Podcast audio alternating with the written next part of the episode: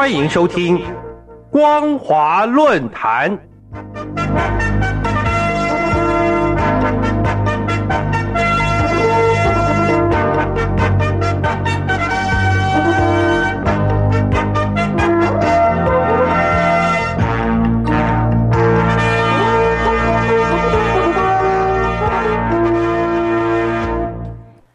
各位听众朋友好，欢迎收听光华论坛，我是罗杰。今天的论坛主题是从李强出访欧洲看中共当前的国际处境。各位听众朋友，中共国务院总理李强最近出访欧洲，出席了全球融资契约高峰会议，并且到德国和法国进行双边经贸合作洽谈的外交之旅。这是李强从今年三月就任国务院总理以来第一次以中共高层的身份出访，而欧美国家对此纷纷发出疑虑，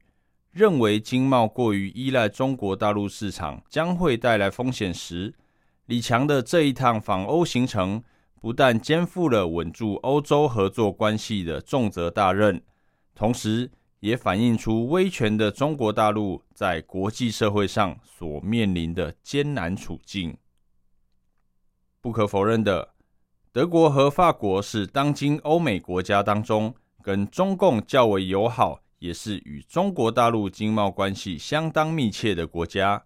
可是，上个月在日本广岛举行的七大工业国集团会议上，德法两国仍然不约而同的签署联合声明。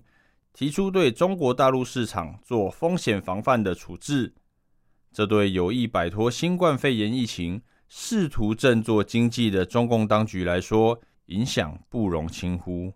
必须得劳驾国务院总理李强亲自来出访欧洲，扫除阻挡前途的障碍，用以维护双边经贸正常往来，持续稳住产业供应连结，而不至于脱钩断链。让中国大陆经济复苏的力道不会因此放缓延迟。长期以来，中共凭借着广大的市场，以所谓开发中国家的地位，在关税、出口补贴、市场开放等方面取得相对优惠的待遇，同时也在气候变迁、环境保护和智慧财产等国际责任上有较轻的负担。因而逐步成长为全球第二大的经济体，尤其是在改革开放初期，中国大陆在资金资源、技术合作和贷款金额等方面都获得了外来投资的开发援助。即使在成为全球第二大经济体时，这样的援助仍然持续了一段时间，甚至可以说，中国大陆改革开放所取得的经济成长。主要是利用开发中的国家身份，抓住了在国际经济全球化发展的机遇所创造出来的。一般所谓开发中的国家，又称为发展中的国家，是相对于已开发的国家而言，在经济、技术和人民生活水平方面等都显得比较落后。而目前，全世界大约有一百三十几个国家被归类为开发中的国家，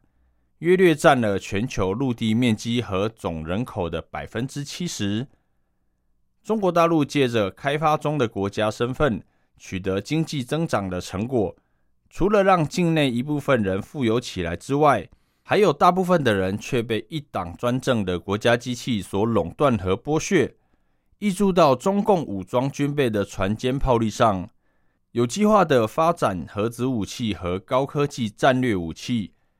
其中包括了隐形战斗机、极音速飞弹、反卫星导弹系统等等。同时，也在新能源、量子网络和人工智慧等领域投入了庞大的经费。不但国防预算位居全球第二，更进而在军事联合作战。网络攻击和太空作战等方面的现代化军事战力，超越了许多科技先进的国家。这绝对不是一般开发中国家所能够达到的水平。很明显的，中共从开发中的国家所得到的经济利益，为中共军方侵扰东海、南海和台湾海峡周边水域、冲撞国际现状的行为提供了强大的后盾。不单单只有这样，中共当局还不惜以经济手段胁迫其他的国家，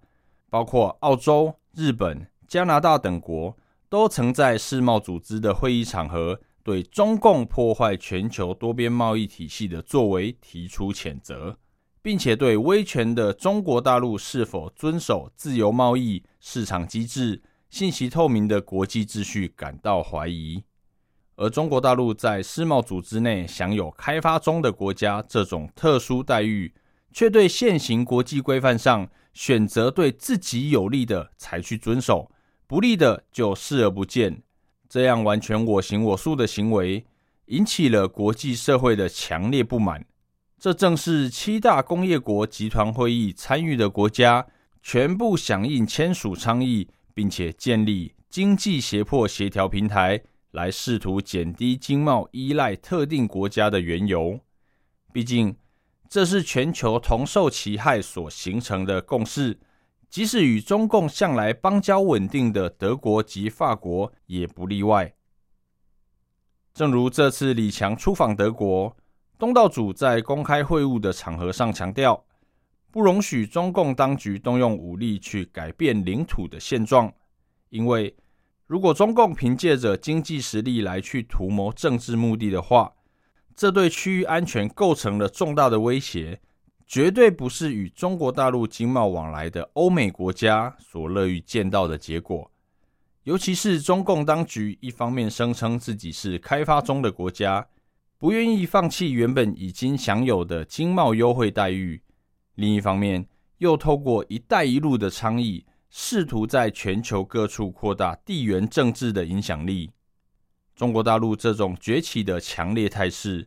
广泛引发全球各国的不安与警戒。除了让欧洲国家在与中国大陆交往的同时倍感压力之外，中国大陆面向全球的经贸外交也充满了各种的挑战。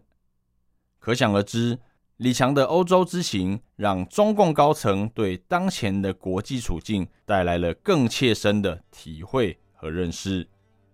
今天的论坛主题是：从李强出访欧洲看中共当前的国际处境。我是罗杰，谢谢您的收听，我们下次见。